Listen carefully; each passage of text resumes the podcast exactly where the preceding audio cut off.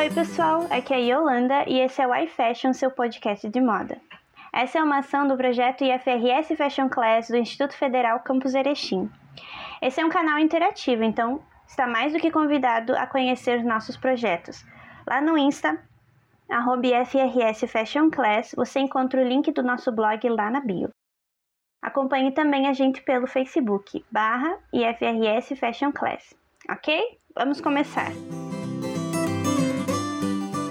Bem-vindo ao nosso primeiro episódio do podcast. Vamos começar com uma série de episódios que vai explicar o que é moda. Hoje a gente vai conversar sobre perspectivas socioculturais da moda com as professoras Camila e Priscila do Instituto Federal Campus Erechim. Juntas nós vamos discutir por que, que a moda influencia a nossa vida, principalmente em sociedade, e o que a roupa significa. Mas antes eu vou pedir que as nossas convidadas se apresentem, por favor. Uh, oi, gurias, tudo bom? Oi para os nossos ouvintes. Eu sou a professora Priscila, então eu sou mestre em educação, sou especialista em marketing de moda e formada em design de moda. Eu já trabalho há uns seis anos uh, na docência e há cinco anos que eu estou no Instituto Federal aqui no campus Erechim, né? Então eu sou coordenadora do projeto EVRS Fashion que a Yolanda é nossa bolsista e por isso que a gente está aqui conversando com a Prof. Camila e chamamos a Prof. Camila para conversar com a gente sobre a moda nessa perspectiva sociocultural. Camila, diz para nós quem é você na fila do pão. Oi, Pri. Oi, Yolanda. Uh, então, eu sou a Camila. Eu sou doutora em História, né, com foco em História da Moda e da Arte. Uh, meu mestrado é em Educação eu tenho especialização em semiótica e também em comunicação e moda. E tenho graduação tanto em história e também tenho bacharelado em moda.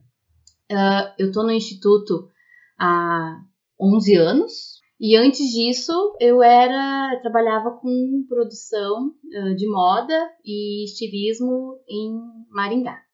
Olha, o currículo tá pesado hoje, né? Então, gurias, eu queria começar perguntando quando surgiu a moda? Então, vamos tentar responder, né? Assim, não existe exatamente, você pode falar assim, ah, a moda surgiu em tal ano exatamente, né? A, a, grande maioria dos pesquisadores concordam que a moda ela vai surgir no final da Idade Média, início da Idade Moderna, na corte de Borgonha, que hoje seria uma parte da França, né? Basicamente, com a ascensão de uma classe que foi a burguesia, essa, essa classe burguesa, o que, que acontecia naquele momento? Estávamos saindo da Idade Média, né? Ah, teve uma reestruturação comercial durante a baixa Idade Média, né, do século XI até o século XV, mais ou menos. Então surge essa classe burguesa. Essa classe burguesa começa a copiar a roupa dos nobres.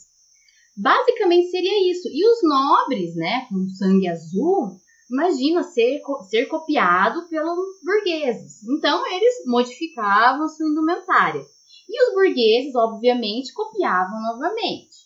E assim começa um ciclo de mudanças que aí sim surge o conceito moda, né?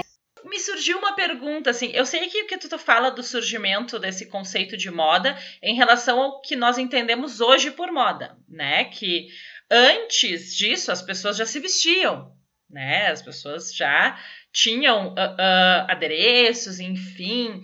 E essa questão estética também, por exemplo, os homens das cavernas, ó, vou voltar lá nos primórdios da vida, né? Eles não se vestiam só para se cobrir. Gostaria que tu falasse um pouquinho, assim, não precisa se aprofundar muito, né? Mas essa relação antes desse conceito de moda que a gente entende hoje, né? Para que o pessoal entenda um pouco que, na verdade, já tinha esse conceito de estética, mas o que, que cra... Eh, tu explicou o que, que crava a mudança, mas a gente não entende o que, que é que tinha antes, né, disso. Então, vamos lá realmente, antes da Idade Média, existia a questão da vestimenta, da indumentária, né? E que o homem da caverna, por exemplo, já se cobria. Por exemplo, o James Laver e também a Sue Jane Jones vão falar sobre essa relação de, de cobrir o corpo. Obviamente, inicialmente, né, também é uma questão de proteção, né, dependendo do clima, mas ali também tem outras questões vinculadas. Tem a questão vinculada ao pudor, obviamente dependendo de cultura para cultura, né? E a questão muito forte da magia, dessa de se apropriar da magia que, que esse amuleto, esse talismã vai lhe proporcionar, né? A sorte na caçada, uma virilidade, etc e tal, dependendo conforme a cultura, né, de cada povo. E isso, se a gente pensar, não é só na pré-história. Hoje em dia, no século XXI, nós temos ainda essa relação de magicidade com as nossas roupas.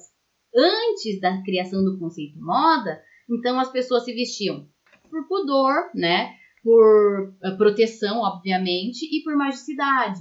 E com, conforme vai decorrendo, com delimitações históricas, né? Também vai entrar uma outra questão que é a diferenciação social.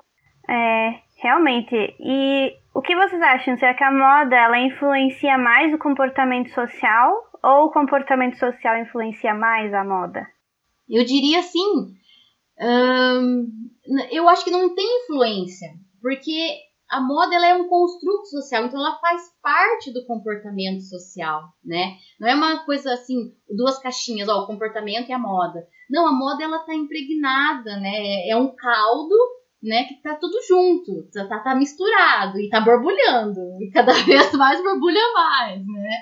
Ela faz parte, ela é um construto, ela é parte do construto social, né? Ela é o comportamento social, se a gente for ver bem. É, e eu tenho até, uh, tava aqui pensando como que eu poderia é, associar com a nossa próxima pergunta, que é como as imagens de moda influenciam na forma que a gente enxerga o mundo, né? Porque a gente já meio que comentou um pouco isso, que existe uh, essa parte de que uh, o nosso estilo de vida vai ser representado pela forma que nós estamos nos vestindo, né? Mas e as imagens de moda? o que, que as pessoas elas entendem por isso e como que é, ela apresenta uh, o mundo para gente. Tudo depende da história, né? A gente tem que se apegar à questão histórica. Por exemplo, se a gente pegar nos anos 90, se a gente analisar a imagem de moda dos anos 90, ela vai tender à agressão, à sujeira, a drogas, né? Então, assim, eu não diria que a imagem de moda nos influencia, mas é a sociedade e a moda como um construto dessa sociedade, ela passa, né, nos passa o que está acontecendo naquele momento. E vinculando, vamos lá, entrando no, no século XXI, essa imagem de moda vai mudar, porque houve, naqueles anos 90, na época, o Bill Clinton, ele vai fazer uma declaração contra a imagem de moda daquele momento, e aí surge né, um, uma comissão de alguns designers que vão tentar ir de frente, né, e contra essa, essa relação da imagem de moda degradada, né, o heroína chique, né, que era um, dos protótipos dos anos 90. Mas o que, que eu queria dizer com isso? Que as imagens de moda, elas não é que elas não nos influenciam, eu acredito. Elas passam o que está acontecendo nesse momento, é a sociedade em si Infelizmente, se a gente olha uma publicidade de moda, a grande maioria, né, não posso falar todas, porque seria um exagero, mas a grande maioria, nos passa a relação de felicidade. A felicidade paradoxal, tanto que o Lipovetsky fala naquele livro dele, A Felicidade Paradoxal, um, ensaio sobre a sociedade do hiperconsumo. Né? Ah, eu olho aquela publicidade de moda e eu quero, ela me passa que eu tenho que ser feliz, existe uma felicidade paradoxal. Todo mundo está vinculado a um hiperconsumo, né? Que essa imagem de moda vai passar, né, para os sujeitos. E ao mesmo tempo, essa sociedade ela tá depressiva, ela, ela tem dívidas, ela quer ser feliz o tempo todo. Isso não é possível, todos sabem disso, né? Então, elas podem até nos influenciar, até podem, mas é, não são elas, é a sociedade que está ditando as regras do jogo, né? Ela é mais um utensílio, né, entre tantos outros, né, da instituição que nos faz pensar ou não, né, sobre essa relação com, a no, com, a, com o nosso viver. Ela é uma ferramenta, né, onde as pessoas... Isso. E eu gosto de pensar agora na, na, na sociedade atual, Uh, eu fiz a minha dissertação de mestrado agora, justamente eu, eu elucido um conceito que a gente, que, a gente, que eu chamei né, de pedagogias da moda, justamente pensando nesse sentido de o que, que uh, a partir dos estudos de moda, a partir da, da, da, da, fala corriqueira de moda, que a gente, no caso eu analisei um programa de TV, né, mas que a gente enxerga na sociedade, o que, que isso uh, uh, ajuda na construção identitária das representações de sujeito. Né? Não necessariamente da, da instituição social, mas da relação do sujeito. E eu gostei de pensar bastante, quando a gente fala de imagem de moda contemporânea, é essa questão do, do, do body positivo, né? Eles falam bastante sobre aceitação de corpo, enfim, e como a moda está sendo usada como uma ferramenta de mudança do seu corpo para que você se aceite melhor e o contrário, é você excluir ou ignorar isso que a gente chama de regras de bem vestir ou de moda ou de formatos de corpos que podem ou não podem usar para quebrar esse padrão né? É a gorda usando biquíni no, no Instagram e mostrando para as pessoas que o corpo dela é válido sim. Ou também o contrário, é a gorda que fez a produção de moda e, e ensina outros corpos que não estão no padrão a se vestirem uh, uh, de uma forma mais bela. Então, eu percebo que a imagem de moda na contemporaneidade hoje está muito relacionada aos nossos corpos. E, e, que antes não era pensado dessa forma, porque a gente tinha uma moda que tentava ou transformar todos os corpos em um só, anulando esse corpo, né? Como se a moda fosse mais importante que esse corpo. E hoje eu percebo a moda como essa ferramenta que está ajudando essas mais mulheres a se posicionarem, né? Então, não estou dizendo que a moda está influenciando, estou dizendo que ela está sendo usada pela sociedade como uma ferramenta de valorização, né? Nessa luta que as, que as mulheres, feministas, estão faltando, e ambas igualmente válidas. Eu não estou criticando aqui a mulher que quer usar a moda para tentar melhorar, entre aspas, o seu corpo, ou aquela que usa a moda para quebrar o padrão, né? E é uma coisa que a gente tá vendo mais, porque tem aí as, as redes sociais que estão sendo usadas para esse tipo de é, propaganda, né? Então é ali que elas vão buscar aquela imagem que agrada a elas também, né? Porque você tem aquela opção de seguir, de compartilhar, de, de acompanhar aquela, aquela marca ou aquela uh, influencer, né? E você vai, vai seguir e acompanhar porque você se identifica. Então é aquela imagem que está sendo usada como ferramenta tanto para pessoa que trabalha, tanto quanto para você que está buscando uma uh, representação, né? Uh, até uma coisa que foi bem comentada um tempo atrás foi o desfile da Rihanna, uh, da marca dela, da Fenty, que ela coloca vários modelos é, diferentes, na, diferentes não, mas fora do padrão da moda para desfilar na passarela. São pessoas com corpos diferentes, como a Prof. Pri comentou, é, de tamanhos diferentes, de cores diferentes, né? Todas as etnias. E essa é uma passarela que nunca ninguém tinha visto antes. Então, essa imagem de moda, ela, uh, que a gente está vivendo hoje, eu acredito que seja uma imagem que vai começar a melhorar ainda mais, né? E da, uh, avançar ainda mais no sentido de uh, trazer uma realidade.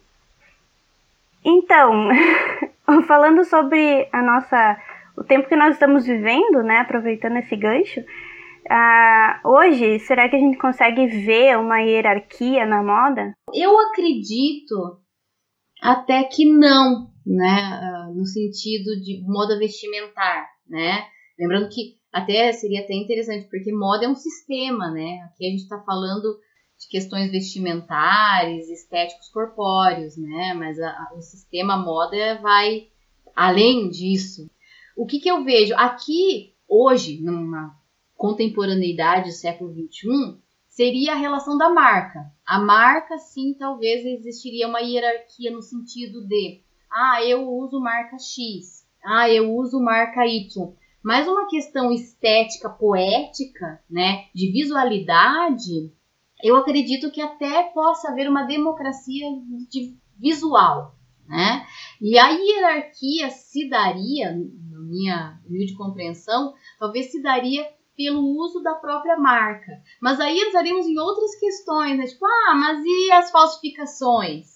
né? Como você consegue delimitar o que é original uh, uh, do, do fake, né? Então eu acredito assim, visualmente falando, numa estética vinculada a uma poética de prática visual, acho que até poderia ter uma, uh, uma não hierarquia, né? Uma, uma democracia em si. O que a Camila falou é interessante me fez pensar em uma outra questão de hierárquica, né?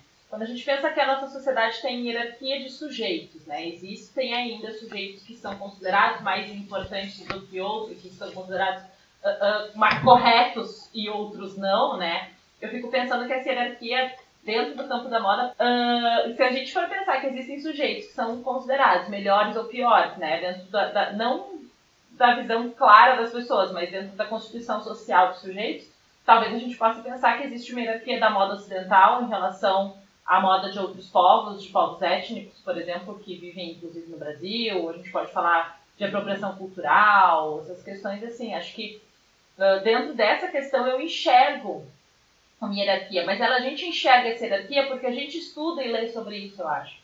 Não é uma hierarquia que é, enxer que é vista pelas pessoas que não que não estudam porque não porque, porque são de outras áreas, né, que vivem em outras realidades, enfim. Mas acho que quando a gente está falando sobre hierarquia social, a gente olha para esse sujeito, olha para o sujeito que é a norma e entende que todos aqueles estão à margem. Então, toda aquela cultura que inclui a vestimenta que vem desses sujeitos que estão à margem, elas são consideradas inferiores ou só são tidas como moda ou como estilo quando são apresentadas por marcas em passarela ou usadas por por outras pessoas, né? Como a gente vê, eu, eu não sou. Estamos aqui três mulheres brancas, tá? Só para dar a realidade, mas eu vou citar um exemplo da cultura negra. Então, se alguém negro estiver me ouvindo e quiser contribuir, por favor, o faça. Que a gente pode falar sobre, no próximo episódio sobre isso. Né? Mas a questão do turbante, por exemplo, que quando é usado por mulheres negras tem uma representação diferente do que quando é usado por mulheres brancas, e, e aí pense. Eu acho que essa relação é a que mais me chama atenção pessoalmente na questão de hierarquia, né, de sujeitos e, e cultura. A gente trouxe essa, essa questão sociocultural em, é, em questão de religião, classe social, faixa etária. É, isso afeta a moda, né? Que nem a Prof. Pri comentou a respeito do turbante, né? É, uma, é um símbolo para os negros, né? Para as negras que usam o turbante, aquilo significa algo. Não é um adereço apenas, né? Então, eu queria que, que a prof pudesse comentar um pouco a respeito do que, que é a religião, a etnia, a classe social, faixa etária, arte, música, literatura, o que, que é esses aspectos, como que eles uh, podem afetar, em até que ponto eles também podem afetar a moda? Olha, na verdade, voltando, né, uh, a moda é um construto social né? A religião, a etnia, a classe social, a faixa etária, a arte, música, literatura também fazem parte, né? E são construtos sociais. Uh, afetam de uma maneira direta, né? Uh, só que daí entramos em, vários, em várias problemáticas, né? Por exemplo, a apropriação cultural, né? Do turbante. Como eu disse, não, não é meu lugar de fala aqui falar sobre, por exemplo, o turbante, né? De uma, cultura que é, eu não faço parte, uh, mas etnicamente também. Mas como esses aspectos eles vão afetar a moda, eles afetam sempre. Na verdade, não é que eles afetam, eles são afetados entre si. Né? Por exemplo, a música e a literatura não é alguma coisa que afeta outra coisa, são fronteiras que elas são diluídas, né? Principalmente na contemporaneidade, todas as fronteiras elas vão ser diluídas e elas vão começar, como eu diria, num caldo, né, borbulhante. Então, eu acho que a partir dos anos 60, todas essas fronteiras, elas vão sendo diluídas. A fronteira da música, a fronteira da literatura, a fronteira da arte, a fronteira da moda, e elas vão sendo uh, misturadas, vamos dizer assim. Eu, utilizei um, um, termo na minha, na minha tese que é uma questão de emulsão sabe? Uma, são emulsificadas, não só com a arte, mas a gente pegar a, todas essas questões de fronteira, todos esses campos, eles vão ser emulsificados junto com a moda, né? Então não existe uma afeta ou não afeta, não. em determinados momentos e períodos, não existe afetação entre esses campos. Eles são simplesmente emulsificados, eles se juntam e depois eles se largam, né? E se juntam de novo e se largam. Né? Um, fi, um fica de um lado, outro fica de outro, e depois essas fronteiras de novamente são, são destruídas e depois reconstruídas. Uh, eu estava pensando quando tu via falando, né, dessa é, é, de como esses aspectos socioculturais afetam a moda e como a moda afeta e como isso, na verdade, existe um borramento dessas fronteiras. A gente não sabe quando começa, onde termina, né, quem que influencia o quê. Uh, e eu fico pensando sobre o centro de tudo isso, na verdade, acaba sendo a gente, né? Os sujeitos que estão ali, que usam a moda, que, que se valem da arte, que escrevem, que criam, que, que usam de, de símbolos religiosos, étnicos para desenvolver coisas, para se identificar, para se mostrar, para mostrar para a sociedade quem ele é através também dessas ferramentas. Eu penso, eu tendo a pensar que todas essas questões que a gente pensa na contemporaneidade, que a gente conversa, seja ela sobre a moda, sobre a arte, sobre a literatura, sobre a religião, uh, no fundo, elas ajudam a gente a entender a construção identitária e social dos sujeitos, né? E de nós mesmos, enquanto sujeitos sociais.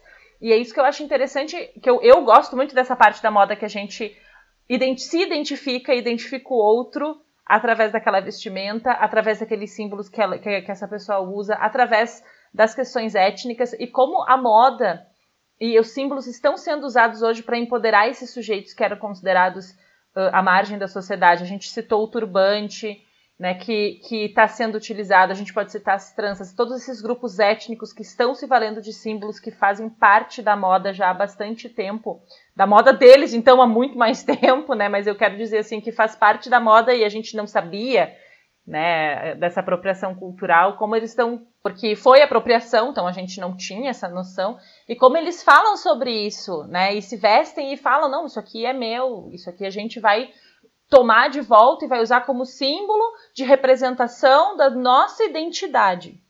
E aí a gente percebe como todas essas questões culturais que estão borradas aí, na verdade, montam as diferentes identidades que um sujeito só tem.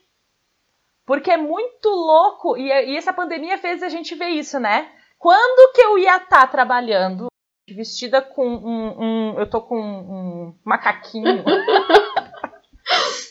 de chinelo havaianas, cabelo molhado. Né? Esse, esse sujeito que trabalha em casa é totalmente diferente esteticamente do que o sujeito que vai dar aula lá no instituto. Exatamente. É, ele é totalmente. o comportamento que a gente tem trabalhando na nossa casa é totalmente diferente do comportamento que a gente tem quando a gente trabalha em, eu vou dizer em sociedade, porque quando a gente trabalha com outras pessoas na mesma sala, né? Como, como os aspectos socioculturais afetam a moda. Na verdade, eu não, eu não imagino que eles afetam a moda. Eu acho que todos esses aspectos afetam o sujeito. E o sujeito também vai afetando e vai mudando. Então, é, é, é, é assim, ó, é um nó. Mas é, esse pensar é o que o Hall falou, né? Na, o sujeito da pós-modernidade. É um sujeito fragmentado. Nós somos uhum. totalmente fragmentados, né? Ele, ele tem aquele livro fantástico dele, recomendo leitura muito boa, e ele vai falando como essa identidade do sujeito é fragmentada na pós-modernidade. E somos assim mesmo, né? Hoje sou Camila de manhã de um jeito, sou Camila mãe na hora do almoço, depois viro Camila professora, e assim vai, né? Consecutivamente, né? Todos os horários. E eu enxergo a moda mais do que outros construtos sociais que a gente tem. Eu enxergo a moda muito como essa ferramenta realmente que identifica o sujeito no mundo. Sabe? Mais do que outras. Uh, uh, uh, não que outras coisas não identifiquem esse sujeito ou não construam essas identidades. Né? Até vai, a Yolanda, se a Yolanda me permite, âncora desse programa, rainha da fala, que eu, eu pule para a próxima pergunta que a gente colocou ali, né? Quais as contribuições da moda na constituição identitária dos sujeitos? E eu enxergo a moda como. Eu não sei se é porque a gente está no campo da moda e agora, se alguém da, de outra área nos ouvir, vai assim, tipo, nos Pode. xingar muito no Twitter, mas. Pode ser que né? sim. Pode ser que sim, né? Tá tudo bem. Mas eu enxergo muito a moda como realmente a ferramenta que o sujeito se apresenta. Sim. E que ele usa como primeiro para se identificar. Exatamente. Né? E tem uma, um artigo fantástico da professora Renata Cidreira, eu não vou me lembrar o nome agora, mas é sobre a questão cultural na moda. E ela tem uma passagem que faz tempo que eu, que eu li e eu sempre vou me lembrar. Ela fala assim, é que, claro, né, dependendo da perspectiva de interpretação, mas eu interpretei dessa forma. Uh, que eu, ela, que ela coloca, né, que no artigo, eu não dou, né, não, não de doar, né, uh, as minhas roupas antigas do meu armário em respeito às pessoas que já foram, né? Então, é a, mais clara representação dessa fragmentação do eu, né? E como essa roupa, ela mostra isso. Ela, essa roupa, ela mostra a Camila, né, de hoje e a Camila de cinco anos atrás, que não são a mesma Camila. São Camilas bem diferentes. Poderia até falar de um ano atrás, né? Então, essa fragmentação do eu vinculada à questão vestimentar, né? De identidade do que eu me vejo hoje e como serei amanhã, não sei, né? Fica um ponto de interrogação. É, são muitas coisas que constituem a personalidade e a forma da pessoa se expressar, né? Pode ser pela música, pode ser pela arte, pelas leituras, mas é, a gente só consegue demonstrar da forma que a gente se veste né? Eu acredito assim que a moda ela é uma coisa que representa todo mundo, porque ah, você vai vestir aquela roupa, você tem aquele estilo de, de se vestir, você vai se, se inspirar em alguém ou talvez você tenha a sua própria inspiração, né? Ah, então é toda uma uma escadinha que vai constituindo aquilo, né? Mas a, a gente usa principalmente a roupa para se, se representar. Então, meninas, última pergunta. Quais os discursos da, que a moda opera em nossa sociedade? Nós falamos aí, né, sobre ferramenta, que ela pode servir como ferramenta. Comentem aí para nós, por favor. Ah, mas que perguntinha! mas olha, uh, aí eu vou entrar nessa questão, uh, na minha humilde opinião, né? São vários discursos, né? A gente pode ver que existem estudos hoje que estão tendo um olhar para o marginal, como a Pri bem falou, né? Isso é extremamente importante, principalmente os estudos pós-modernos, né? Ou pós-críticos, ou decoloniais. Eles têm essa... É, é, existe esse olhar, né? Uh, para os que ficam à margem, mas ainda, infelizmente, o discurso predominantemente, né, que é ditado, é da nossa sociedade, né, patriarcal, machista, né, em que a, a mulher é objetificada, né, tentamos lutar contra isso. Existem vários grupos de pesquisadores que buscam, né, de encontro a isso, né, contra essa, esse discurso, o discurso heteronormativo, né, o discurso cisnormativo. Infelizmente, o discurso predominante hoje ainda é esse discurso, né? Mesmo com é, esses avanços né, das mulheres em busca de seus direitos, vinculando-se a uma relação, não, não que a moda seja só vinculada à questão feminina, tá? Muito pelo contrário. Mas ainda assim, o que eu vejo é o discurso, é um discurso de sim, né? Ao feminino. Então, infelizmente, ainda na nossa sociedade, o discurso predominante é esse, né? De uma mulher objetificada, de uma moda vinculada ao feminino, de uma questão heteronormativo, cisnormativo e branco. Então, eu concordo com a Cami. É, eu acho que o discurso patriarcal, uh, uh, machista, cis, hétero, branco, ainda rege a moda, como todas as outras questões, né? Sim, Mas lembra que não é só a moda, moda, né? Lembrando, é o conceito social e a nossa sociedade. Sim. É mas a gente enxerga muito a mulher como o centro da moda. Só que assim, eu, eu estudo moda, eu dou aula de moda, mas eu não sei costurar, tá? Porque a moda não é só a costura, estamos conversando, estamos provando isso aqui agora, né? E, mas o que eu quero dizer com isso é como a moda também é vista, uh, não é vista como uma ciência realmente que, que possa ser discutida na sua perspectiva social, e eu acho que é muito. Eu quis começar, a gente quis começar com a perspectiva social para mostrar para as pessoas que falar sobre moda é falar sobre elas. Né? É falar sobre o mundo que elas estão inseridas. Não é falar sobre uma coisa fútil, não é falar sobre coisa de mulher. Eu acho que dá pra fazer vários dá. podcasts sobre só cada temática dentro da questão claro. cultural. Qual foi o objetivo dessa nossa conversa? Foi justamente mostrar como é a moda dentro da nossa sociedade, né? Que não é simplesmente um assunto é glamouroso, não é aquela coisa que as pessoas acham que vem na passarela. Não, ela tem um, ela abrange muito mais do que a gente imagina, né? E quando a gente começa a conversar aí que abre a caixinha, né? Eu acho que a gente não precisa e não deve e não vai ousar responder, na verdade, o que é moda. A gente não fez isso. Mas é realmente isso, né? Eu queria, antes da gente finalizar, meninas, que vocês é, falassem os, sugestões de leitura ou documentários ou filmes que a gente pode assistir, tanto para pegar esse conceito sociocultural, né? Olha, existem alguns, assim, para início, iniciar, sei lá, sou iniciante, não sei nada sobre moda. Tem aquele Fashion Design, Manual do Estilista, que é um compiladão, assim, bem bacana para quem está iniciando. Ah, quer fazer um curso de moda, não sei o que é isso.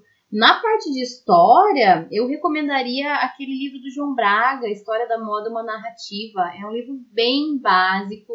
Na verdade, ele é um resumão mesmo, ele é bem pequenininho, né? Eu falo para os meus alunos, olha, vamos começar com ele, que a leitura é bem, bem, bem tranquila, didática. Uh, tem outros alguns, né? Eu vou falando, vou falando. Uh, tem o Moda, uma filosofia, do Lars Spencer. Também ele, ele coloca, cada capítulo desse livro, ele vai colocando, ah, moda e arte, moda e as suas relações, né? Então é bem legal também, eu sugiro essa leitura. Por exemplo, ele coloca, ah, o princípio da moda, as origens e a difusão da moda, e cada capítulo ele vai falando essas inter, interconexões que existem, né? E tem mais um também que é bem bom, para quem gosta de sociologia, que daí é a sociologia da moda, que é do Godard. Achei que tu não ia falar do Godard. ele, eu acho esse do Godard, eu particularmente, uh, eu achei ele mais, mais fácil. Eu achei que ele me deu uma base uh, melhor para voltar a estudar a moda nessa perspectiva sociocultural, enfim, uhum. né? Sim. É, e um outro que eu sou apaixonada, porque ele tem uma narrativa fantástica, é o Casaco de Marx. Ele fala sobre falar. roupas, memórias e dor. Ai, olha, é uhum. é fantástico. A narrativa dele, eu já li duas, três, não, três vezes e vou ler novamente. Ele é romântico. É, ele é romântico, ele fala sobre essa memória da moda, como essa relação da morte e da vestimenta, né? Ele, eu, eu colocaria assim, é um livro super pequenininho, assim, em algumas horas você lê e a narrativa é ótima. Eu queria sugerir só um livrinho, assim, que eu li e eu amei muito e eu achei ele super simples, super bonitinho e ele tem artiguinhos, assim. Então vocês podem ler, por exemplo, ah, leia um artigo por noite, sabe? É bem levinho, que é o livro da Castilho da Mesquita, Corpo, Moda e Ética, Pistas para uma Reflexão de Valores. Ele é bem pequenininho, ele tem vários artigos e ele mostra várias uh, uh, facetas da moda como uma questão social. Ele vai falar sobre infância, ele vai falar sobre propaganda, ele vai falar sobre velhice. Eu acho ele muito bom para a gente olhar a pluralidade de efeitos sociais que a moda apresenta. Foram sugestões muito boas, realmente. Inclusive, algum, alguns livros eu ainda não li. mas vai entrar para minha lista com certeza. Foi muito boa a nossa conversa, acho que conseguimos uh, pegar bem os aspectos né, que nós precisávamos para conversar um pouquinho a respeito da moda, né? Então, eu gostaria de agradecer a presença da Prof. Camila também nesse nosso novo projeto do podcast. Agradecer a Yolanda por todo o trabalho que ela teve em fazer o roteiro, né, e as ideias do podcast também dizer que eu fico muito feliz em quem nos ouviu até aqui. Muito obrigada e nos, nos ouça no próximo episódio também. Então, tchau, tchau. Ah, eu gostaria de agradecer a vocês. Tô bem, fui, fiquei bem empolgada de participar do meu primeiro podcast. Adorei, me convidem mais vezes. Para finalizar, eu gostaria de convidar os nossos ouvintes a acessarem o portal do IFRS, ifrs.edu.br/erechim, para conhecer os cursos ofertados no nosso campus. E como estudante do terceiro semestre de design de moda, eu gostaria também de incentivar você a acompanhar os projetos da nossa área que são divulgados lá no nosso blog IFRS Fashion Class. E no próximo podcast nós vamos continuar falando sobre o que é moda, só que dessa vez na perspectiva de produção no vestuário. Por enquanto, obrigada pela sua companhia e até a próxima!